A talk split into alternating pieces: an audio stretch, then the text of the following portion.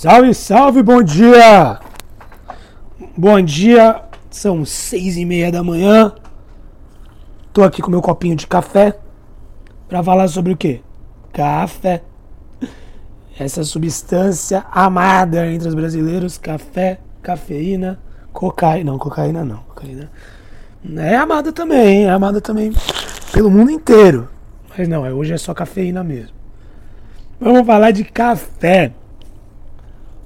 Vilão? Amigo? Shot de ansiedade pela manhã? Qual que é do café? Primeiro vamos falar da parte boa do café. Pra não colocar ele como vilão.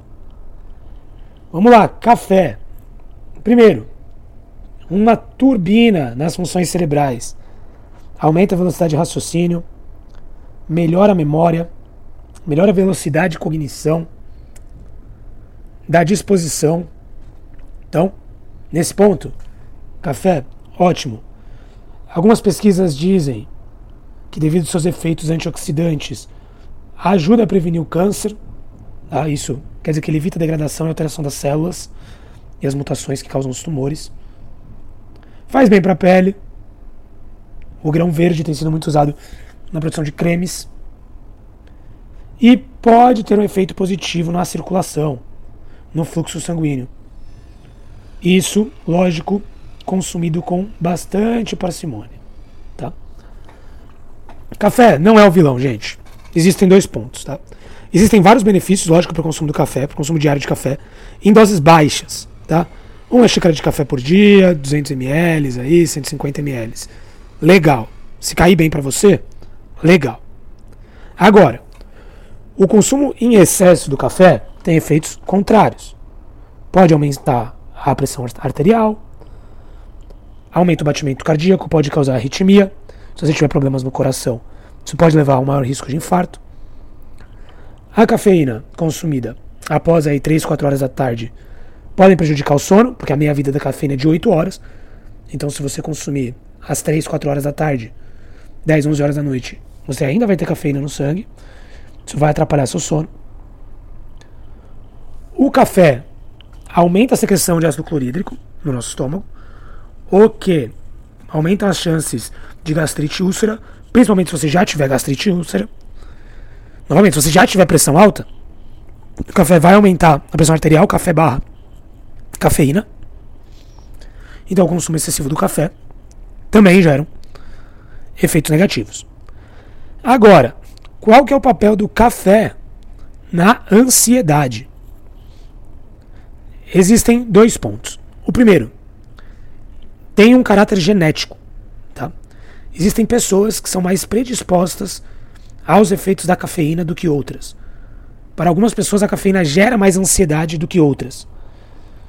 E tem um teste bem legal, que eu já fiz também, na Genera.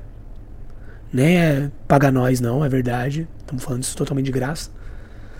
Um teste genético da Genera, bem bacana, muitos resultados legais de árvore genealógica, de antepassados e muitas informações bacanas sobre suas características genéticas. Não falam de desenvolvimento de doenças sérias, como câncer, tá? Mas tem informações interessantes sobre predisposições a exercício, quais os melhores tipos de exercícios que você pode fazer, se é de explosão, se é de ritmo, tipo de alimentação, deficiência vitamínica. Esses testes são bem bacanas para o autoconhecimento e, inclusive, fala sobre sua predisposição aos efeitos da cafeína. Isso pode ter um efeito importante no seu consumo, principalmente se você já sofrer com ansiedade ou depressão crônica. O café pode ser um inimigo nesse tratamento, tá?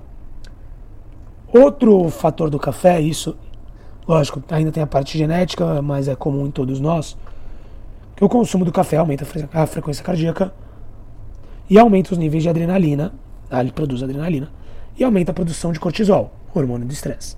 Tá? Logo, não parece uma boa ideia para quem já tem problemas com estresse, ansiedade e depressão.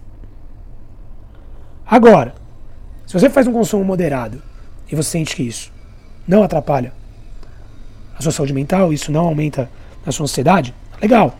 Preste atenção no seu comportamento, veja os efeitos do café, Passa um tempo sem tomar, passa uns 10 dias sem tomar para ver se tem alguma alteração, porque às vezes nós não percebemos que o nosso estresse pode ser potencializado pelo café e administre sua dose. Agora, se você percebe que o café pode estar alterando o seu nível de ansiedade, interrompe o consumo. Não é, não é tão difícil assim.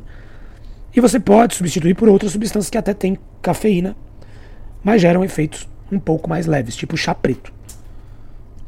Ah, o chá verde tem muita cafeína também. Não se engane com chás. Todos os chás têm cafeína. Chás são provenientes da mesma folha, que chama Camellia sinensis. Chá verde, chá branco, chá azul, todos são da mesma folha em diferentes tipos de maturação. Que é diferente de infusão. Camomila, limão. Esses são chás que não têm cafeína, porque não são chás, são infusões. Infusões pode tomar à vontade. Chás também têm cafeína. Então, cuidado. Outro efeito muito relatado no consultório sobre cafeína é que, como ele estimula a frequência cardíaca, pessoas com ansiedade, né, que normalmente pessoas em crise de ansiedade, pessoas com ansiedade crônica, elas são alta, elas se percebem de uma forma muito focada, ela tem uma hipersensibilidade ao seu corpo, uma hipervigilância. E com o aceleramento dos batimentos cardíacos, isso gera um grau de ansiedade maior, porque ela pensa que está tendo um problema cardíaco. Né? Pensa que alguma coisa de ruim vai acontecer com o corpo dela. Isso acaba piorando o quadro de ansiedade, que também é um efeito característico do café. Logo, resumindo, café não é o vilão, café não é seu melhor amigo. Consumo moderado pode ser bom. Se você já possui problemas de ansiedade, não indicamos. Também não é tão necessário assim. Talvez seja melhor você cessar o consumo do café, pelo menos por um tempo, para entender os efeitos dele no seu corpo. Beleza, beleza? Então vou terminar de tomar aqui o meu cafezinho, porque a minha dose é bem pequenininha, só de manhã para dar um, um leve up. Tamo junto, pessoal, até semana que vem. Um bom dia, uma boa semana para vocês. Por hoje é só.